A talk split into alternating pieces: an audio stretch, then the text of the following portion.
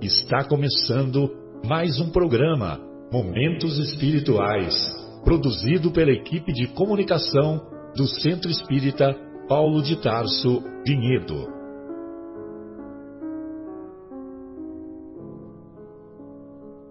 Se guardas contigo o estigma do sofrimento, indagando pela solução dos velhos problemas do ser e da dor, se percebes a nuvem que prenuncia a tormenta e o vórtice traiçoeiro das ondas em que navegas, vem conosco. Estudemos a rota de nossa multimilenar romagem no tempo, para sentirmos o calor da flama de nosso próprio espírito a palpitar e morredouro na eternidade, e acendendo o lume da esperança, perceberemos juntos em exaltação de alegria que Deus, o Pai de infinita bondade, nos traçou a divina destinação para além das estrelas.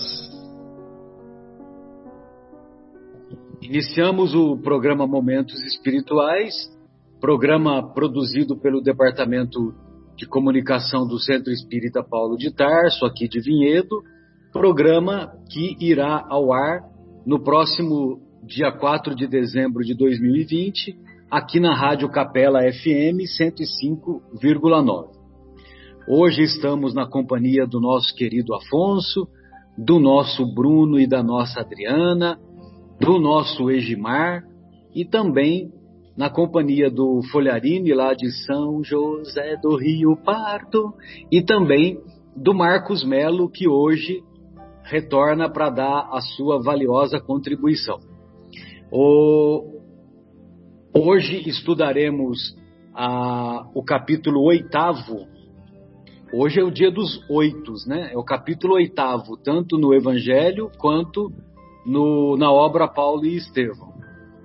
Então, hoje estudaremos o capítulo oitavo, Bem-aventurados os que têm puro o coração, do Evangelho segundo o Espiritismo, itens de 1 a 4 e também o item 18, que é uma mensagem belíssima assinada por João Evangelista, cuja mensagem, cujo título é Deixai vir a mim as criancinhas. Quem serão essas criancinhas, hein? Muito bem. E também, na segunda parte do programa, estudaremos o capítulo oitavo da obra Paulo e Estevão, A Morte de Estevão. Bem, então lá no capítulo lá no, na obra é, que foi traduzida pelo nosso querido Haroldo, direto do grego para o português, nós vamos encontrar lá o Sermão do Monte, o capítulo 5 do, do, das anotações do evangelista Mateus, capítulo 5, versículo 8. Bem-aventurados os limpos de coração, porque eles verão a Deus. E tem uma nota, uma nota de limpos que o Haroldo coloca, que ele coloca é limpo, purificado, do verbo limpar, lavar, purificar. E então vejam vocês que é, bem-aventurados os limpos de coração, aqueles que têm puro o coração, qual que é o prêmio deles? Eles verão a Deus. Eles verão a Deus.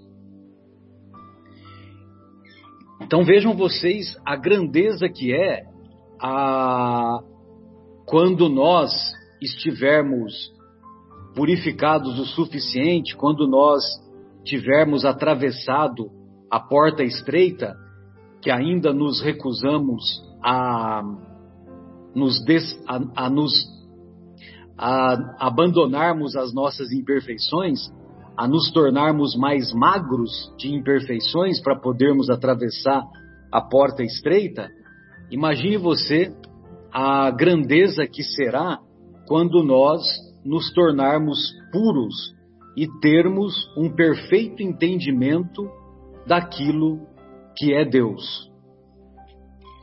É, é preciso ter muita fé, uma fé muito grande, para não acreditar em Deus.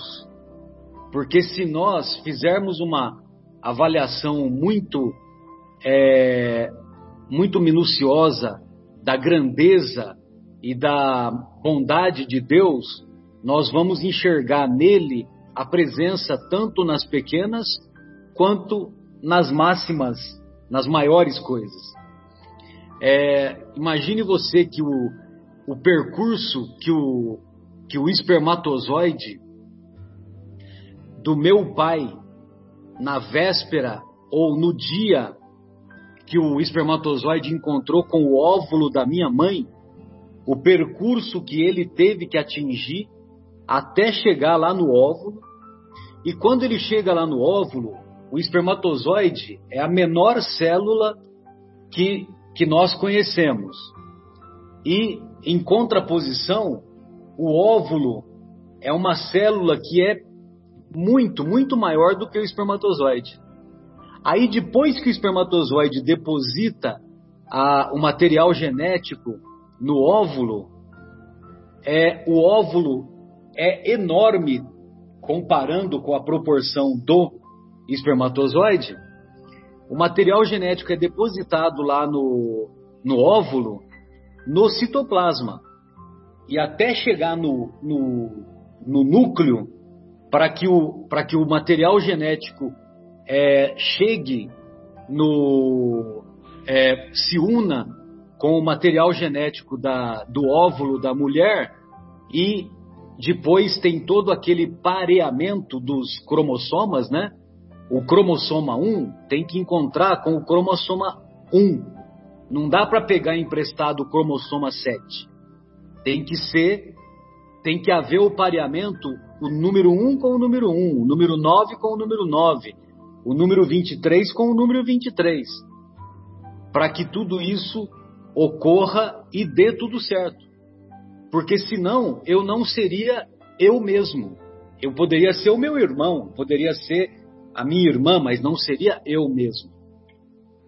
Então toda essa grandeza desse, desse movimento enorme de, de inteligência que está por trás nessas tanto nas pequenas quanto nas grandes coisas demonstra é, demonstra a, o quão pequenos que nós somos para enxergar essa grandeza de Deus. E quando nós estivermos purificados o suficiente, o nosso coração limpo das impurezas, limpo das imperfeições, limpo, sobretudo, do, da insensibilidade, da indiferença, limpo do egoísmo, limpo do orgulho que ainda carregamos, meu Deus, que compreensão que nós teremos da grandeza, da majestade, da bondade de Deus. Aí sim nós conseguiremos obter esse prêmio, esse troféu, que é ver Deus. E como última colocação aqui da, da minha parte, eu me lembro que ver, ver Deus, é lógico que esse ver é no sentido espiritual, é uma visão mais ampla, mais profunda no sentido espiritual. Tanto é que nós aprendemos com o professor Severino Celestino que o Apocalipse, Apocalipse é uma palavra de origem grega que significa revelação.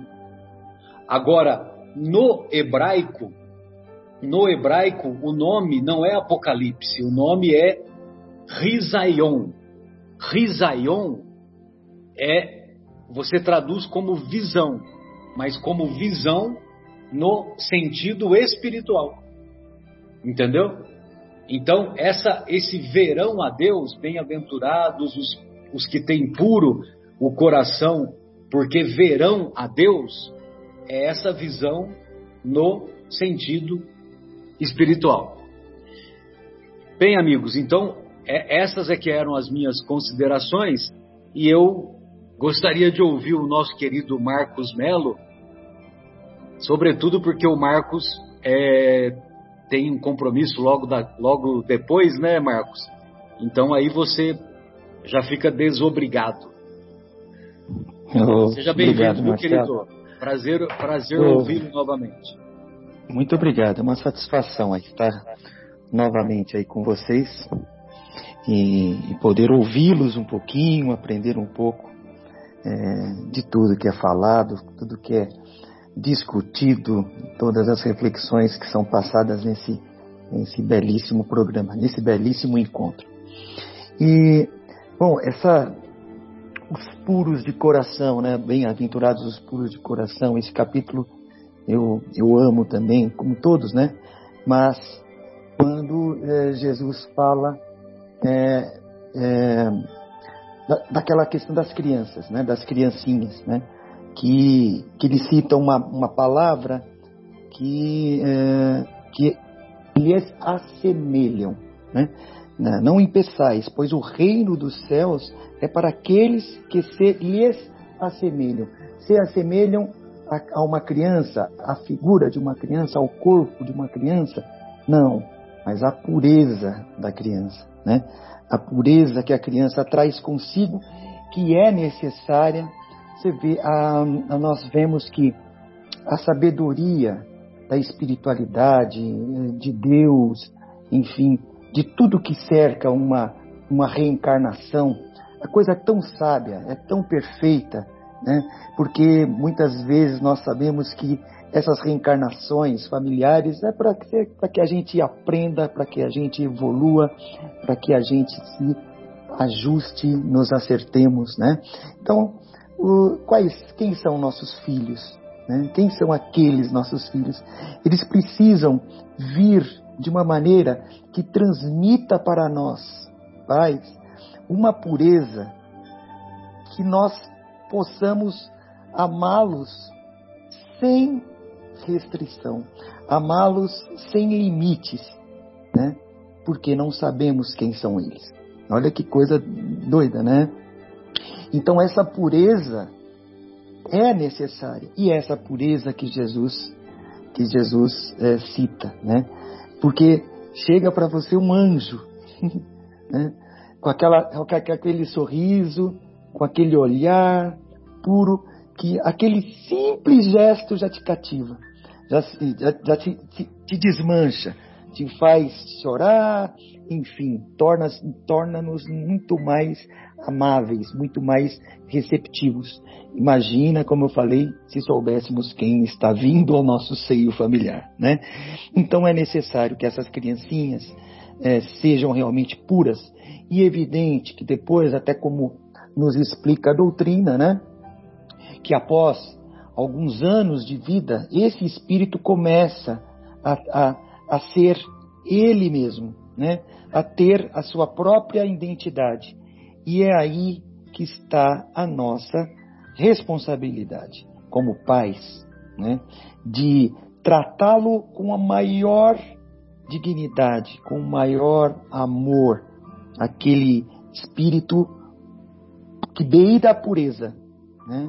Que beira a pureza, como, como Jesus é, nos coloca. E tratá-los por quê? Estes oito, nove anos, como nos diz a doutrina, são extremamente importantes para que esse espírito possa ser ou subir alguns degraus na, nas suas questões morais. Né? Evidente, em cima do exemplo que os pais dão. Então, a pureza nos vem para que a gente possa nos receber. E, e a pureza, essa pureza, ela vai, evidente, auxiliá-lo muito na, na interação, na integração deste, desta nova vida, deste novo, deste novo mundo. Né? E Jesus fala dessa pureza. Agora, é somente com as crianças que acontece? Não, essa pureza nós vamos encontrar assim, é, em adultos também, evidente, né? Que estão com um grau de avanço espiritual, avanço moral, uns maiores do que os outros, né? Mas beiramos a perfeição quando começamos a alcançar esta pureza.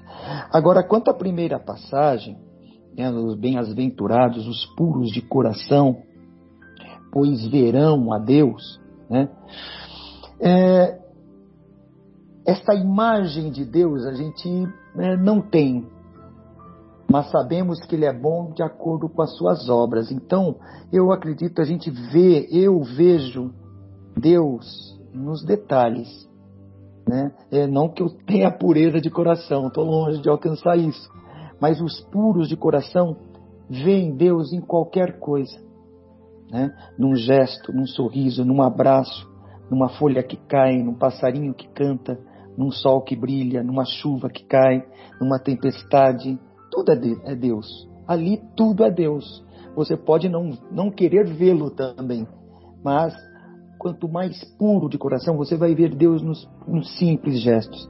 E quanto mais você se afasta de Deus, parece que, é, ou menos puro você esteja naquele momento, tem vezes que nós estamos também menos puros, né?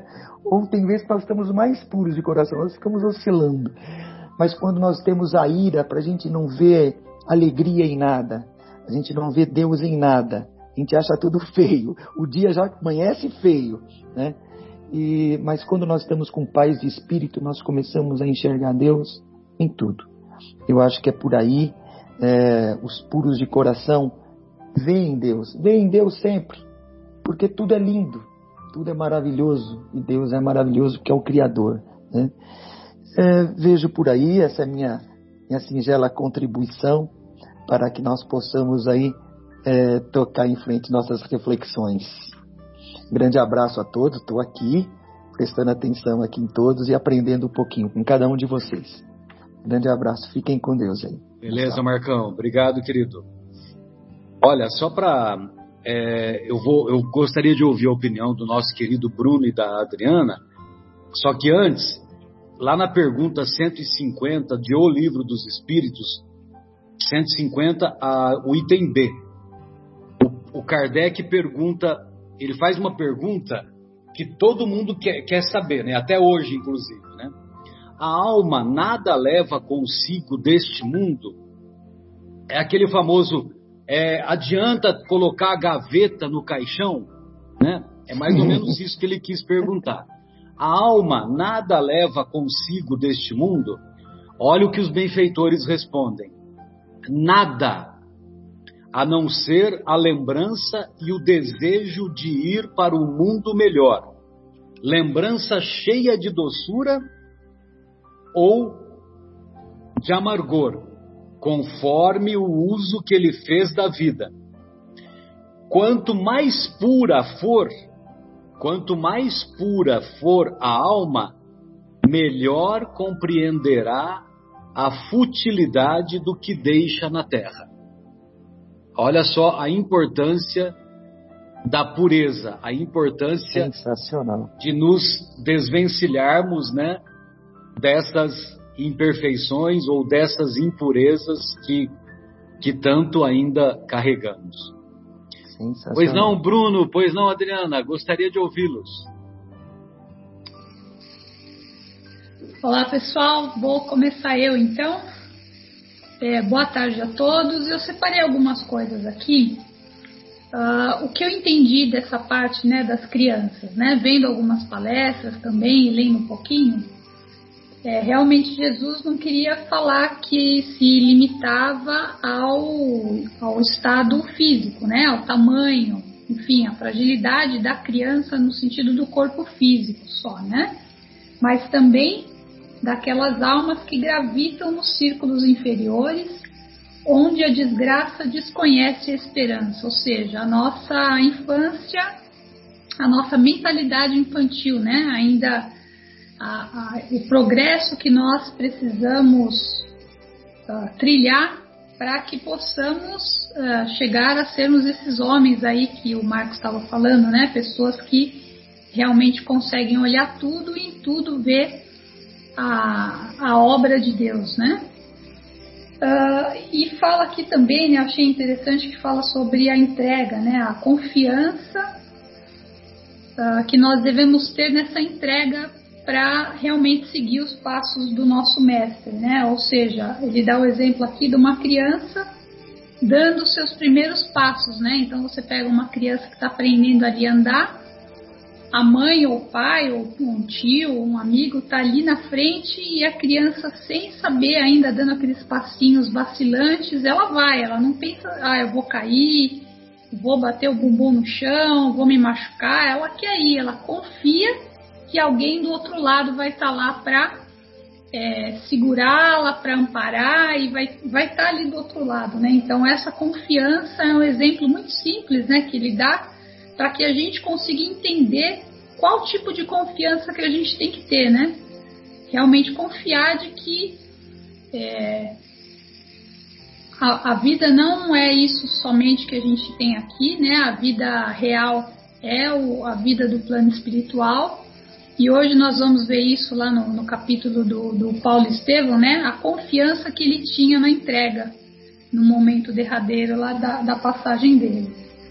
Então é, é realmente um, um projeto é, que nós precisamos nos entregar com confiança, né? Um projeto de felicidade para todos aqueles que seguem e incorporam os ensinamentos de Jesus na sua vida. Ou seja, não basta a gente só ficar aqui falando, a gente tem que realmente vivenciá-los. Por isso que a gente ainda é tão pequenininho, né? Estamos engatinhando para conseguir uh, chegar nesse projeto que, que, de felicidade que Deus criou para a nossa existência. E a pureza de coração, ela não, não, nunca vai poder estar tá separada da simplicidade e da humildade, né? Então foi o capítulo da semana passada. E realmente quem tem um coração puro não vai ser uma pessoa que não tenha essa simplicidade, que não tenha humildade, ou seja, são as características e, os, e as virtudes que nós temos que desenvolver para poder realmente ter esse coração puro ao qual Jesus uh, se referia, né? Uh, e, e, também uma, uma, numa das palestras que eu vi fala sobre essa barreira, né? Que Jesus quando estava ali uh, e as crianças estavam vindo em direção dele, os apóstolos estavam ali ao redor e não estavam meio que impedindo as crianças de virem, né? Achavam que talvez fosse incomodar Jesus, né? Então, numa das palestras que eu vi, achei interessante que uh, foi a, a, frase né, de Jesus, deixai vir a mim as criancinhas ou os meninos, era justamente, uh, tinha um sentido também que era de, de que a gente, que a nossa mente não, não fosse uma barreira humana para essa nossa evolução, ou seja, que ao invés de colocarmos impedimentos para o nosso progresso espiritual, que nós possamos ser uh, pessoas que estimulem, né, não só em nós, mas também nos outros, essas virtudes, né, para que a gente faça, a exemplo do que vocês fazem aqui também né, no, no programa, ou seja, tentar levar uma mensagem de luz, levar o um ensinamento e trazer realmente a educação espiritual que nós tanto necessitamos, né? Todos nós. E nessa palestra, né, eu achei legal que ele fala assim: é, dia virá na Terra em que tão importante quanto a aprender a ler e a escrever será aprender a amar e perdoar. Então imagina que bonito vai ser esse dia, né? Onde realmente a gente nasce, cresce, aprende a ler, aprende a escrever, mas a gente ainda não aprendeu a amar e perdoar verdadeiramente, né? Ainda, mas nós chegaremos lá, né? E realmente o objetivo ah, dessa proximidade é, com Jesus é a melhoria do, do nosso espírito, da nossa condição moral, né? E um dos textos que eu li aqui do fala uh, uh, André Luiz ensina o verde ante os pequeninos. Deixa eu pegar aqui. Eu li tanta coisa, tem tanta coisa bonita sobre isso que a gente até se perde. Então, em auxílio... Verde é uma obra maravilhosa, viu? Uma é, obra que deveria ser de cabeceira, né? Pois é. Ele fala aqui que toda criança é um mundo espiritual em construção ou reconstrução, solicitando material digno a fim de consolidar-se. Ou seja, nós nascemos e renascemos, né? É, juntando, tentando juntar um material digno para que a gente possa consolidar esses ensinamentos e todas as experiências positivas, né? Porque realmente não, não vai ter nem gaveta no caixão, né? Isso aí a gente não vai levar, não adianta. Mas esse material digno que ele fala aqui são esse, é esse progresso, né? E fala também assim: a mente infantil dar-nos-á de volta no futuro tudo aquilo que lhe dermos agora. Então, é, a importância do, do trabalho no presente para que no futuro a gente consiga, se, se, nós ainda não conseguirmos, mas nós, né, o, o, esse desenvolvimento, e lógico que a gente não consegue em uma única encarnação, mas auxiliando os pequeninos, as crianças, os filhos, sejam eles biológicos ou não, sejam eles aqueles que você possa influenciar, você vai vai estar tá contribuindo para a melhoria do homem, né? Tem um texto aqui que é do livro O Caminho, que ele fala assim: em auxílio à criança. Uh, como esperar o, aprimor, o aprimoramento da humanidade sem a melhoria do homem? E como aguardar o homem renovado sem o amparo à criança? O menino de agora dominará depois. Então ele fala aqui mais para o final que a recuperação da mente infantil para o equilíbrio da vida planetária é trabalho urgente e inadiável que devemos executar se nos propormos a alcançar o porvir com a verdadeira regeneração. Na criança, ergue-se o amanhã. Talvez, por isso mesmo, à frente da multidão aflita, proclamou o nosso Divino Mestre: Deixai vir a mim os pequeninos. Dirijamo-nos para Cristo, conduzindo conosco os tenros corações das criancinhas, e mais cedo que possamos esperar, a terra encontrará o caminho glorioso da paz imperecível. Emmanuel. Eu achei interessante porque realmente traz uma visão de que a gente realmente tem muito trabalho pela frente. E não é pelo fato de você falar, ah, bom, mas eu não tenho filho, então não tenho criança para educar. A criança já, já, já conseguimos entender que não, não está limitado aquilo que a gente convenciona como criança só, né? São muitos os casos. Então, o trabalho é grande e mãos à obra, né? Vamos tentar aprender um pouquinho também para sair dessa infância, né? Que nós desejamos tanto caminhar e aprender cada vez mais. E, Marcelo, você que gosta do livro dos Espíritos, eu achei que você ia falar a questão 383. Pois não. É, qual para este a finalidade, qual a finalidade para o espírito, né? A utilidade de passar pelo estado da infância.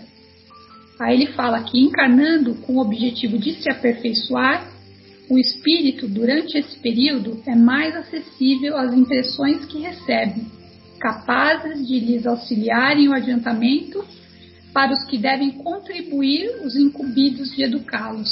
Então, realmente é um período ali também, né, agora falando de criança, onde o nosso espírito ele está mais aberto a receber esses ensinamentos. Então que a gente cuide bem das nossas crianças, né? É isso.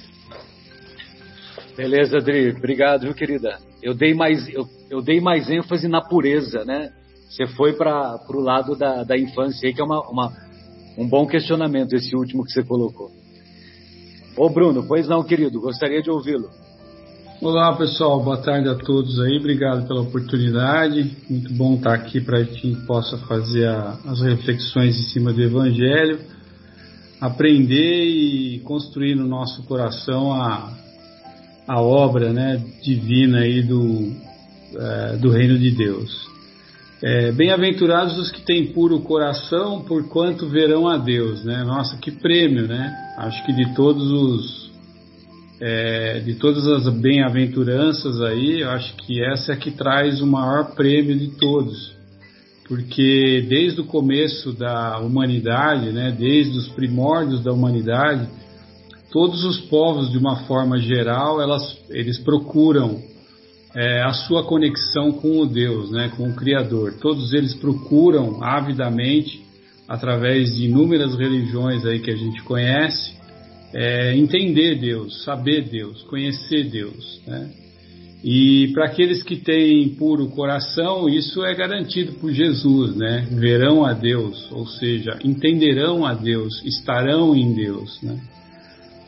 E ao longo da nossa existência, ao longo da nossa vida, a gente vai é, tendo as experiências próprias, a gente vai cometendo erros, a gente vai cometendo acertos, e a gente vai montando né, aquilo que é a coisa que realmente a gente vai levar quando acabar essa existência, que são as nossas experiências, os nossos aprendizados, os nossos sentimentos, tudo aquilo que passamos.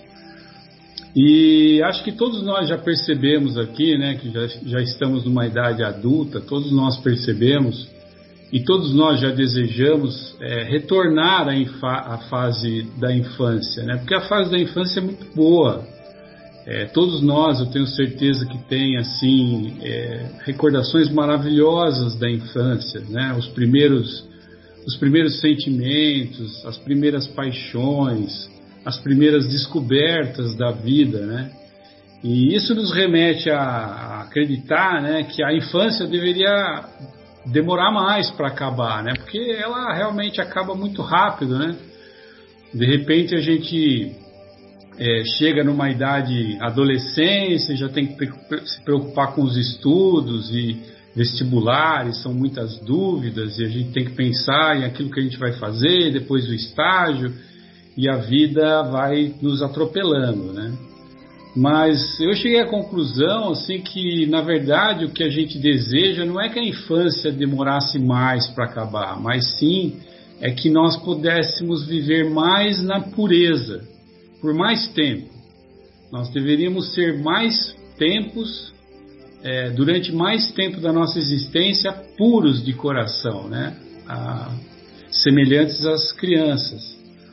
Porque eu acho que essa pureza, essa, essa, essa simplicidade que está é, espelhada dentro das crianças, é, na verdade é uma alegria, né? Você realmente fala assim, ó, eu era feliz e sabia, né? Sabia que eu era feliz, porque essa simplicidade, essa pureza de coração ela remete também à maior de todas as virtudes, que é a humildade, né? É o que a criança é, né? A criança ela é humilde, ela é simples de coração, ela não fica pensando naquilo que ela tem, mas naquilo que ela quer brincar, quer fazer os amigos, quer estar presente, né? E essa, esses sentimentos de pureza, eles acabam excluindo aquilo que ao longo da nossa vida vão ser os nossos maiores fardos, né, as nossas maiores dificuldades e vai ser assim a nossa maior briga, né, a maior é, briga ao longo da nossa existência toda vão ser as coisas que a simplicidade e a pureza excluem, que é, é o egoísmo e o orgulho, né, que é, nos arrastam, né. Então é, a gente sabe também, né, da doutrina espírita, né, que a encarnação ela é um mecanismo divino do recomeço, né, é uma retomada. É, é, é justo porque é, quando nós abraçamos amorosamente os compromissos abandonados de vidas passadas e aplainamos né, os nossos caminhos tortuosos, a gente atinge uma perfeição, não perfeição, mas a gente atinge uma graduação maior do que nós, nós tínhamos é, anteriormente. É, temos né, o que merecemos e somos aquilo que plasmamos. Eu peguei esse trecho num livro de reforma íntima, né? A Reforma Íntima Sem Martírio, do Hermance Dufault que eu acho muito bom quando a gente pensa em bem-aventuranças, né? Porque nos remete a essa reforma íntima. E essa simplicidade do coração, né? A gente, se a gente for lá para o livro dos Espíritos, a gente vai descobrir que nós temos Kardec perguntou aos espíritos e eles nos informaram que existe uma graduação espírita e que todos nós somos criados simples e ignorantes e que ao longo das nossas existências nós vamos nos depurando, nós vamos crescendo moralmente, nós vamos combatendo os nossos defeitos e vamos adquirindo as, as virtudes. E depois, numa determinada questão, Kardec pergunta o que que nós nos, em que que nós nos transformamos após passar por todas essas existências e depurar realmente tudo aquilo que a gente tinha de simplicidade e de ignorância. Aí ele diz espírito puro. Então, essa menção que Jesus faz de que bem-aventurados são os simples de coração, são os puros de coração, realmente tem a ver com o topo é, da escala espiritual. Né? Nós só chegaremos lá realmente, só conseguiremos é, voltar a Deus né? e viver em Deus e conhecer a Deus a partir do momento que nós combatemos todas as nossas dificuldades, todos os nossos defeitos e todos os nossos é, vícios, né? É, e lá também no, no, na reforma íntima, eu peguei um trechinho que, que diz muito a respeito dessa pureza de coração. Por que, que nós, por que, que, por que, que temos que combater o egoísmo e o orgulho e esses sentimentos que nos remetem a, a nossa a defender a nossa individualidade, né? Por que, que nós temos que fazer isso? Porque ele diz lá que, em princípio, quando o homem ele se exalta, né? Então, quando nós estamos sendo egoístas, nós estamos, nos, na verdade, nos exaltando. Então, ele fala que quando o homem se exalta, quando ele ergue uma estátua à sua própria virtude, ele acaba com isso anulando, por esse simples fato, todo o mérito real que possa ter. Então, exatamente, não se chega a Deus é, se você anula é, a, a, sua virtude através de uma exaltação, através de uma construção de uma estátua é, digna de elogios, vamos supor. E ele diz o seguinte, né? É, todo, é, entretanto, né? Entretanto, é, o que direi daquele cujo único valor consiste em parecer o que não é, né? Então isso também remete a gente a, ao egoísmo e também ao orgulho, né? A vaidade, é, aquela, aquele sentimento, né? Que a pessoa vai dizer é, e enobrecer aquilo que realmente ela não é, né? É tudo, como a gente costuma falar, da boca para fora, né? Então, é, ele fala, admito, é, ad, admito é, de, de boa mente que o homem que pratica o bem experimenta uma satisfação íntima em seu coração. Essa satisfação íntima em seu coração, é, a gente está sempre falando aqui nas nossas reflexões que é o reino de Deus, né? Que não é um lugar físico, mas sim uma coisa atingida no nosso íntimo. É um estado de espírito, um estado interior e não exterior, né? É uma satisfação íntima em seu coração. Quando você pratica o bem, você experimenta isso dentro de você. E melhor ainda, né, você combate esses defeitos do egoísmo e, e do orgulho. Então, sentindo é, é, essa satisfação íntima no seu coração. É, mas desde que tal satisfação se exteriorize, ou seja, desde que você coloque ela para fora e diga: Olha, veja o que eu fiz aqui, né? Para colher elogios, você degenera em amor próprio, ou seja, você volta a ser egoísta.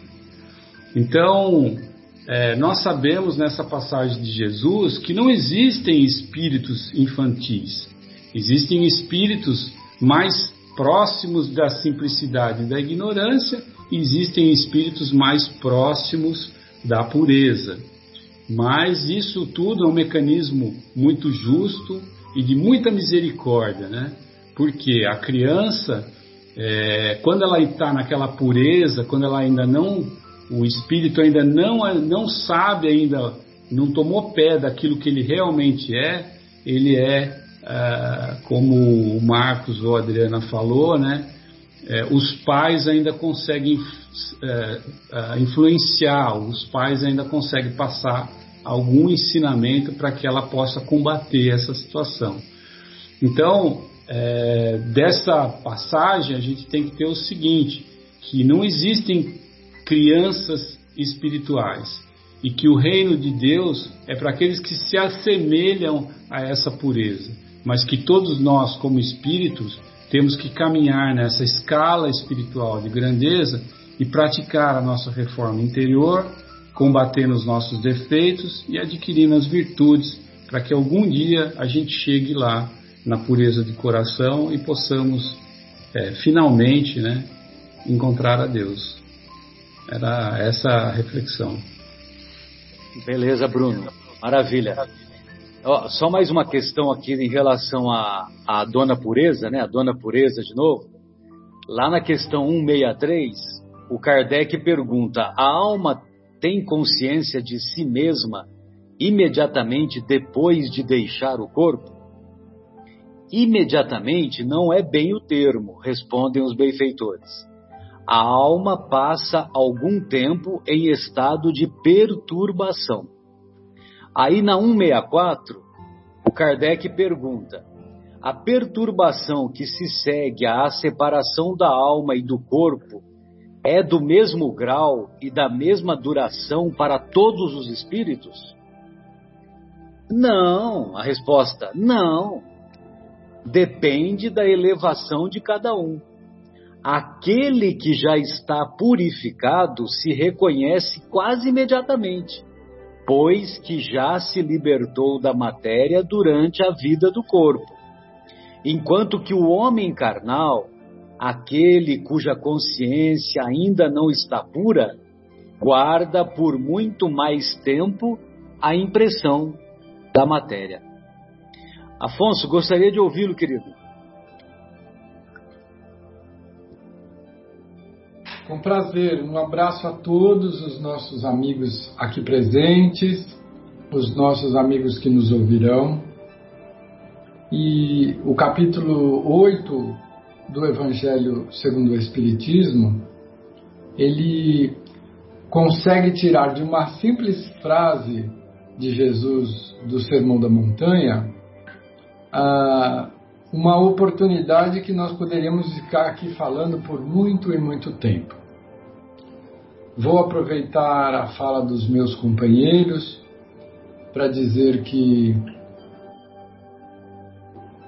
o Bruno nos colocou agora, recentemente, que nós somos espíritos em evolução. Estamos numa longa caminhada que não tem fim em busca de crescimento e conquista de valores morais. Então, quando nós nos deparamos com a afirmativa do Mestre Jesus contida em Mateus 5,8, dizendo na tradução do nosso querido Haroldo: Bem-aventurados os que têm limpo o coração, porque eles verão a Deus. Nós vamos ter duas, dois grandes comentários para fazer.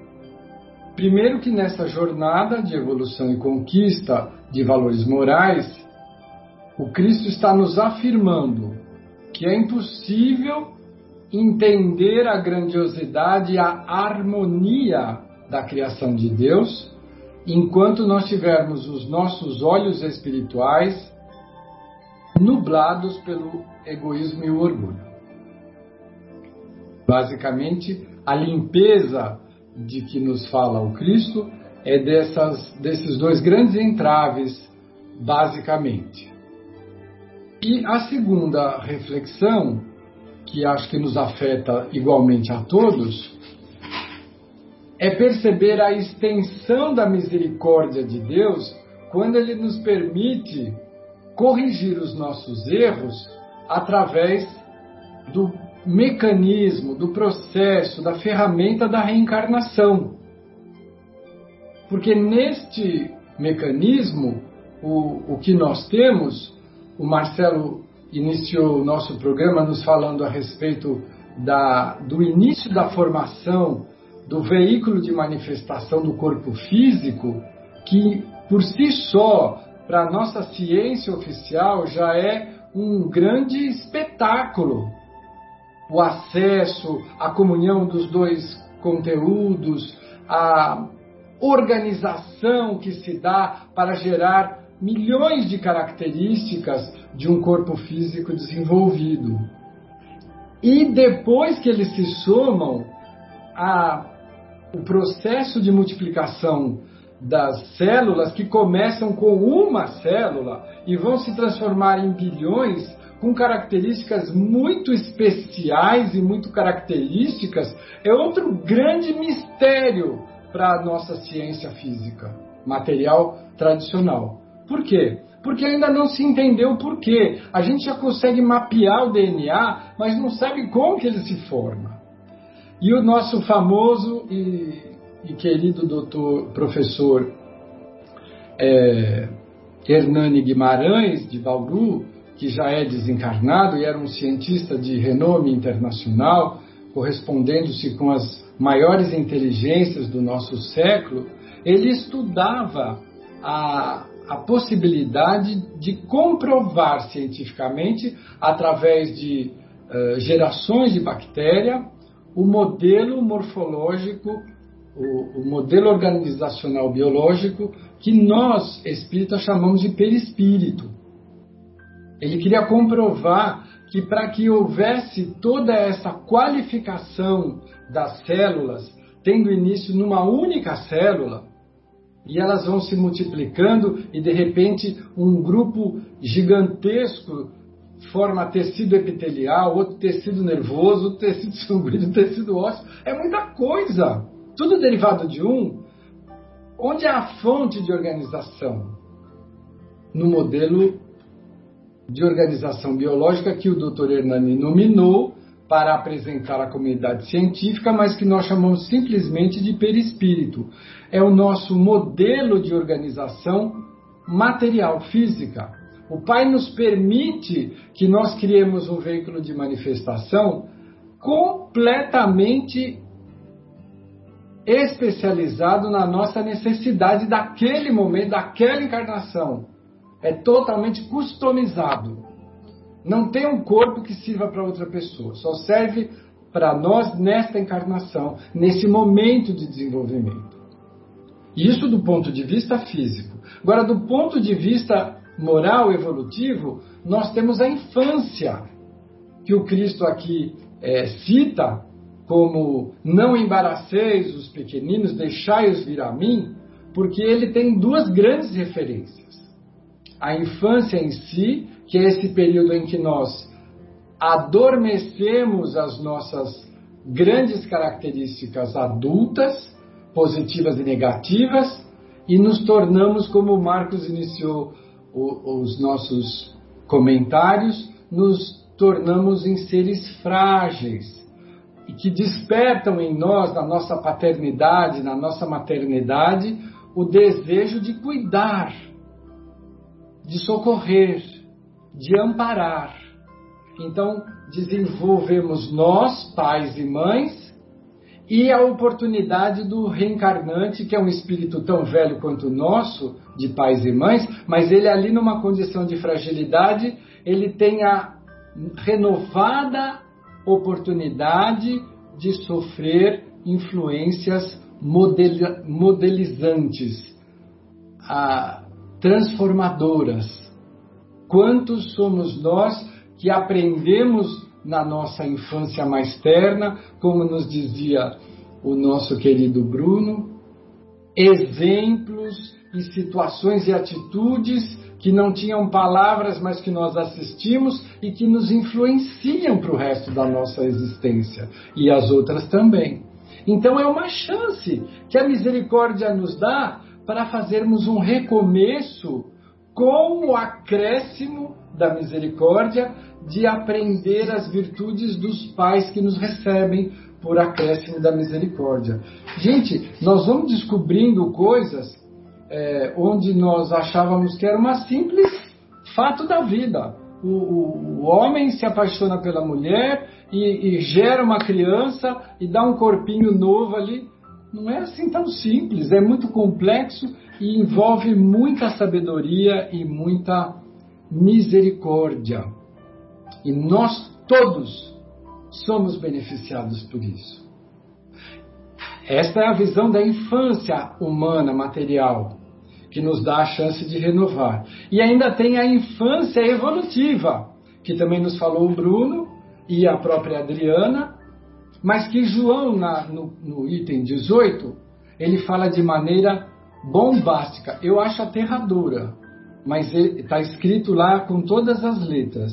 É, Deixai vir as minhas as criancinhas, Jesus faz um apelo às almas que gravitam nos círculos inferiores, onde a desgraça não des, a desgraça desconhece a esperança, referindo-se obviamente ao início das nossas encarnações nos mundos primitivos, onde tudo é instinto. A violência é um item de, diário, de pauta. E não há esperança, há conflito, violência, oposição. É um, é um momento de evolução, estamos conquistando valores. Então ele se apieda desses seres primitivos que ainda estão buscando formar, o, através da evolução do instinto, os primeiros brotinhos do amor. Não é assim que os animais aprendem a defender a cria? Isso gera o início da formação do amor maternal, que depois se sacrifica, não se alimenta pelos filhos, se poupa pelos filhos. Então é, é um processo tão longo e maravilhoso que nós não temos tempo aqui para esgotar, porque senão os nossos companheiros não vão poder falar. Mas que abre o panorama para nós refletirmos a respeito de tudo isso. Claro, tirando dos nossos olhos espirituais o orgulho e a vaidade e nos permitindo entrever uma frestinha da grandiosidade da obra de Deus, da qual nós fazemos parte, nós somos criação e que nos atinge todo dia. Por isso nós podemos hoje seja a infância que nós tivermos, com a presença dos nossos genitores ou não, sermos profundamente gratos pela oportunidade de mergulharmos de novo na matéria, esquecendo os nossos grandes equívocos e retomando a nossa, nossa programação de evolução com moldes novos, com homens e mulheres novos diante da consciência sob a égide do Evangelho do Mestre Jesus. Maravilha, Afonso. Obrigado, querido. É, hoje, Mar, gostaria de ouvi-lo, querido. O que, que você separou aí para nós? Opa, boa tarde a todos. É sempre um prazer enorme estar aqui, aprendendo, é, estudando um pouco, e a gente vai tentar trazer um pouquinho aqui das nossas reflexões é, primeiramente, né, uma coisa que é interessante a gente contextualizar, né, da onde, qual, que momento que veio esse ensinamento de Jesus, né? Jesus lá no seu, na sua pregação aproveita um momento daquela, daquela, daquele, do dia a dia, né, daquela vivência com o povo e como, as, ah, como as, as, os pais traziam os filhos para que Jesus pudesse abençoar, né? E aquele monte de criança em volta de Jesus, né? Os, os apóstolos ficaram lá numa situação não, deixa eu tirar essas crianças aqui que elas estão atrapalhando a pregação do mestre. E o mestre aproveita aquela situação, né, abraçando as crianças, né, e pondo as mãos nas suas cabeças, né. Então ele ele ele ele estava aproveitando um momento para trazer um ensinamento, né. Esse mestre incomparável que aproveitava todos os momentos para trazer para a gente uma situação. E nesse momento ele fala que para ingressar nesse reino de Deus que está dentro de nós, né, a gente precisa se assemelhar, parecer como as crianças, né? E aí a gente fala que é, ele está dando aí que é preciso uma senha, eu diria, né? E é uma senha que se compõe aí de duas virtudes. A primeira virtude é a pureza, né? Porque ele aproveita para fazer aquelas comparações, né? Jesus usava os exemplos do dia a dia para trazer essas comparações para nós. Então, a criança não é maliciosa, não vê mal no comportamento alheio, ela não, ela não guarda mágoas, não sabe que é hipocrisia, é capaz de se relacionar com qualquer pessoa, independente de cor, de raça, de nacionalidade, de religião, de posição social. Então eu entendo que ele estava querendo trazer essas informações para a gente, né? E a segunda virtude seria a simplicidade. Será que a criança ela se sente mais feliz quando ela está morando numa mansão ou numa casa, numa choupana ou numa casa simples? Claro que não, né? Tanto faz, né? Ela se diverte tanto com uma bola quanto com um patinete motorizado. Eu lembro que quando eu era pequeno, a gente fazia bola de meia. Eu não sei se vocês passaram por essa fase aqui, né? E para brincar, a gente fazia bola de meia e a gente se divertia com aquela bola de meia. Então, era a simplicidade. Em outras palavras, a gente não precisa de muita sofisticação para ser feliz. Então, para entrarmos nesse reino de Deus, é preciso nós resgatarmos a criança que fomos, né? Livrarmos dos nossos vícios, do nosso orgulho, trazendo à tona essa pureza e essa simplicidade de coração ensinada por Jesus. É claro que é fácil falar, né? Essa não é uma tarefa fácil. E o próprio André Luiz, ele, ele fala pra gente, né, que contra o presente desejo iluminado de se melhorar, há montanhas de trevas do passado. Quando Jesus disse: Deixai que venham a minhas criancinhas, ele se dirigia para todos aqueles que ainda se encontram na infância espiritual. E a infância nós, nós entendemos como sendo o início, né? E nesse caso, nós estamos falando daqueles que se encontram nos estágios iniciais da vida do, do espírito. E quem que se encontra no estágio inicial da vida do espírito? Todos nós, né? Nós ainda estamos engatinhando, né? Não saímos nem das fraldas ainda. Então, poucos são aqueles que passaram aqui na Terra e que se encontram ainda num degrauzinho acima, né? Numa fase um pouco mais madura, né? É claro que nós tivemos aí exemplos maravilhosos, né? Madre Teresa de Calcutá, o próprio Chico, né? Nosso contemporâneo, Bezerra de Menezes, Eurípides Barçanufo e o próprio Jesus e os, e os profetas, né? Que vieram nos ensinar, vivenciar e exemplificar virtudes, né? Como o amor e a caridade. Mas a maioria de nós ainda está na infância espiritual ainda estamos presos às paixões, aos vícios, muitos sem esperança de que as coisas possam melhorar. Né? Quantas pessoas a gente encontra aí que não acredita numa, num, num futuro melhor? Mas Jesus, ele nos chama até ele e está de braços abertos, nos esperando para ajudar. E ele quer, como disse a Adriana, né, que nós andemos até ele com a mesma confiança de uma criancinha que está aprendendo a andar e vai para os braços do seu pai com, com os passos vacilantes.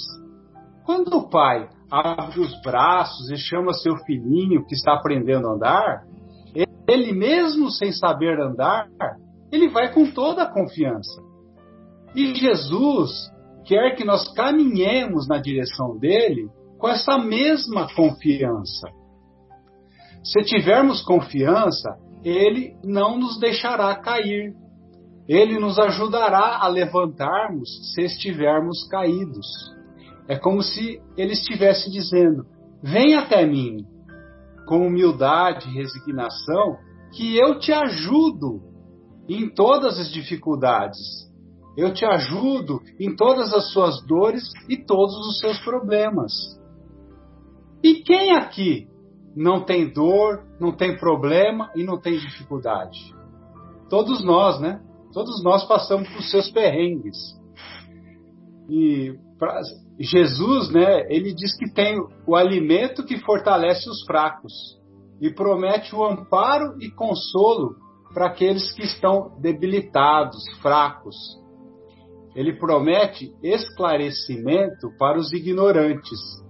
E ele promete dar um remédio para aliviar todos os males da vida, ajudando a todos aqueles que estão aflitos e infelizes.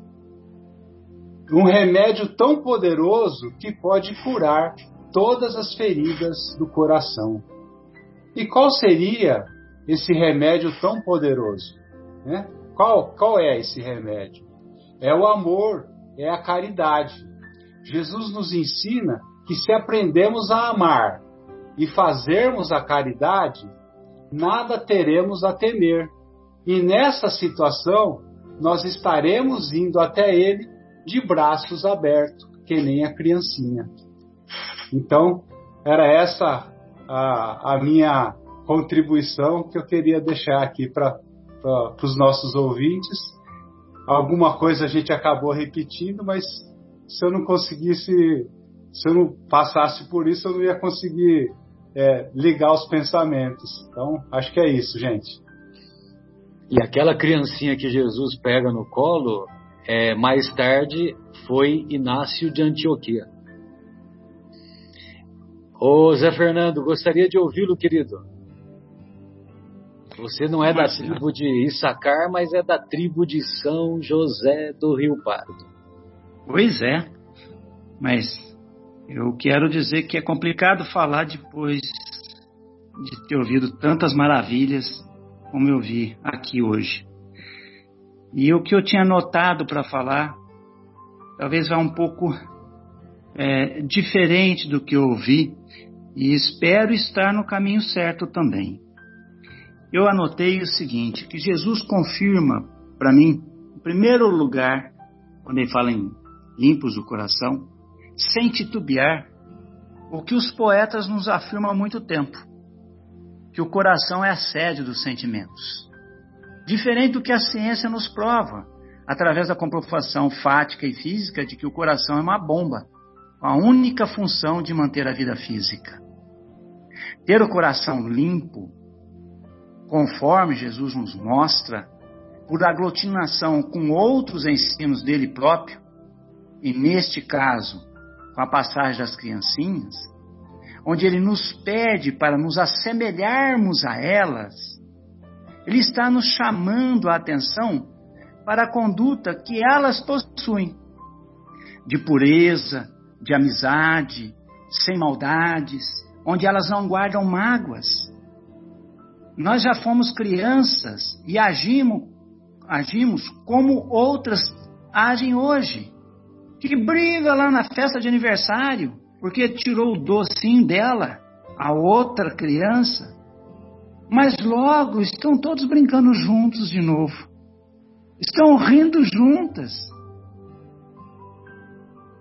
Então, é ter a confiança demonstrar essa confiança como aquela que recebemos dos nossos pais e que tentamos passar aos nossos filhos quando exemplificamos nas situações mais difíceis que parecem graves,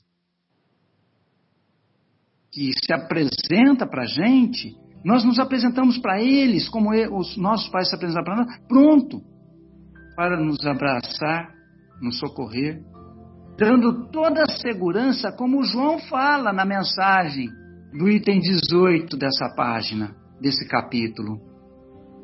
O que Jesus quer é que a gente tenha confiança de se jogar para Ele, como as crianças se jogam para os seus pais. Então, como aprendemos a ter em Deus em todos os momentos de nossas vidas, por mais difíceis que estejam sendo as nossas vidas, uh, nós aprendemos a nos jogar em Deus. Eu vou ser franco aqui, vou fazer até um, um, um, testemunho. Eu só aprendi sobre Deus quando eu fui para a doutrina espírita.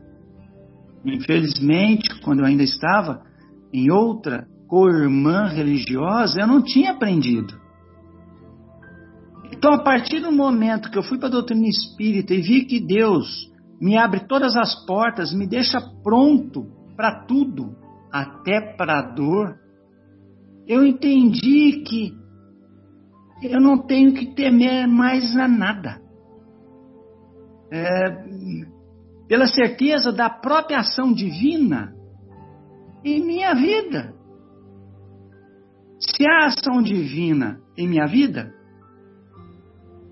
então Ele está comigo. E se Ele está comigo, basta eu olhar no espelho para vê-lo no brilho dos meus próprios olhos, pela certeza que Ele está sempre em mim. Talvez eu não vou conseguir vê-lo se um momento de raiva, como citado há pouco, me dominar. Ele não vai estar em mim. Eu vou ofuscá-lo em mim.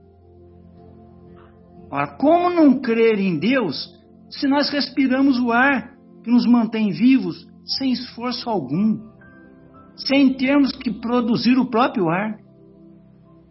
Como não confiar em Deus que todos os dias nos permite ver parte da sua criação, como por exemplo o Sol, que mantém a nossa vida e a vida do próprio planeta, e a Lua, que equilibra as nossas vidas, trazendo-nos a noite do sono reparador. Portanto, ver a Deus, para mim, Ele já nos permite a cada instante do nosso dia a dia. Eu vejo Deus na flor que está na beirada da guia da sarjeta.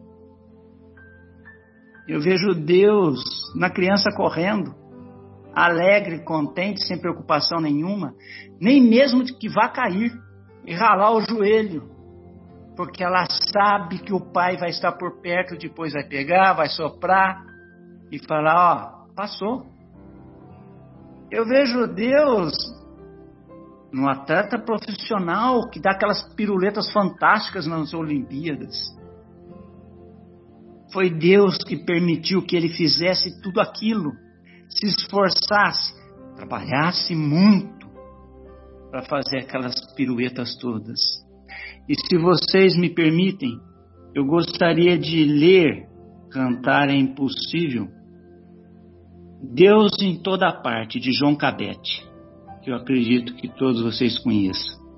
E ele diz assim: Eu vejo Deus em toda parte, abençoando o céu, a terra e o mar. A natureza em flor proclama o esplendor da sua glória e a grandeza do seu amor. No amanhecer, o sol risonho envolve em luz a terra enternecida. Os passarinhos cantam seus hinos de louvores, e em doce enlevo minha alma vibra comovida. No entardecer, o sol poente tinge de cores o céu ou o horizonte.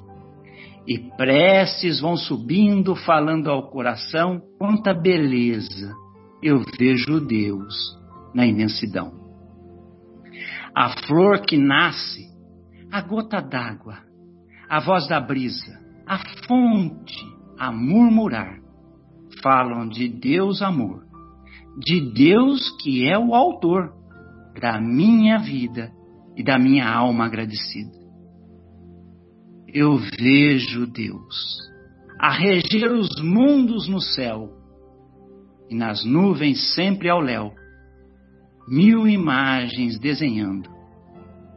Eu vejo Deus no olhar da mãe que amamenta e na haste que sustenta uma flor, uma flor desabrochando. Obrigado, gente. Nós é que agradecemos, é. Belíssima analogia, belíssima reflexão. Bem, pessoal, então encerramos a nossa primeira parte. Retornaremos em seguida com a segunda parte através do estudo da obra Paulo e Estevão.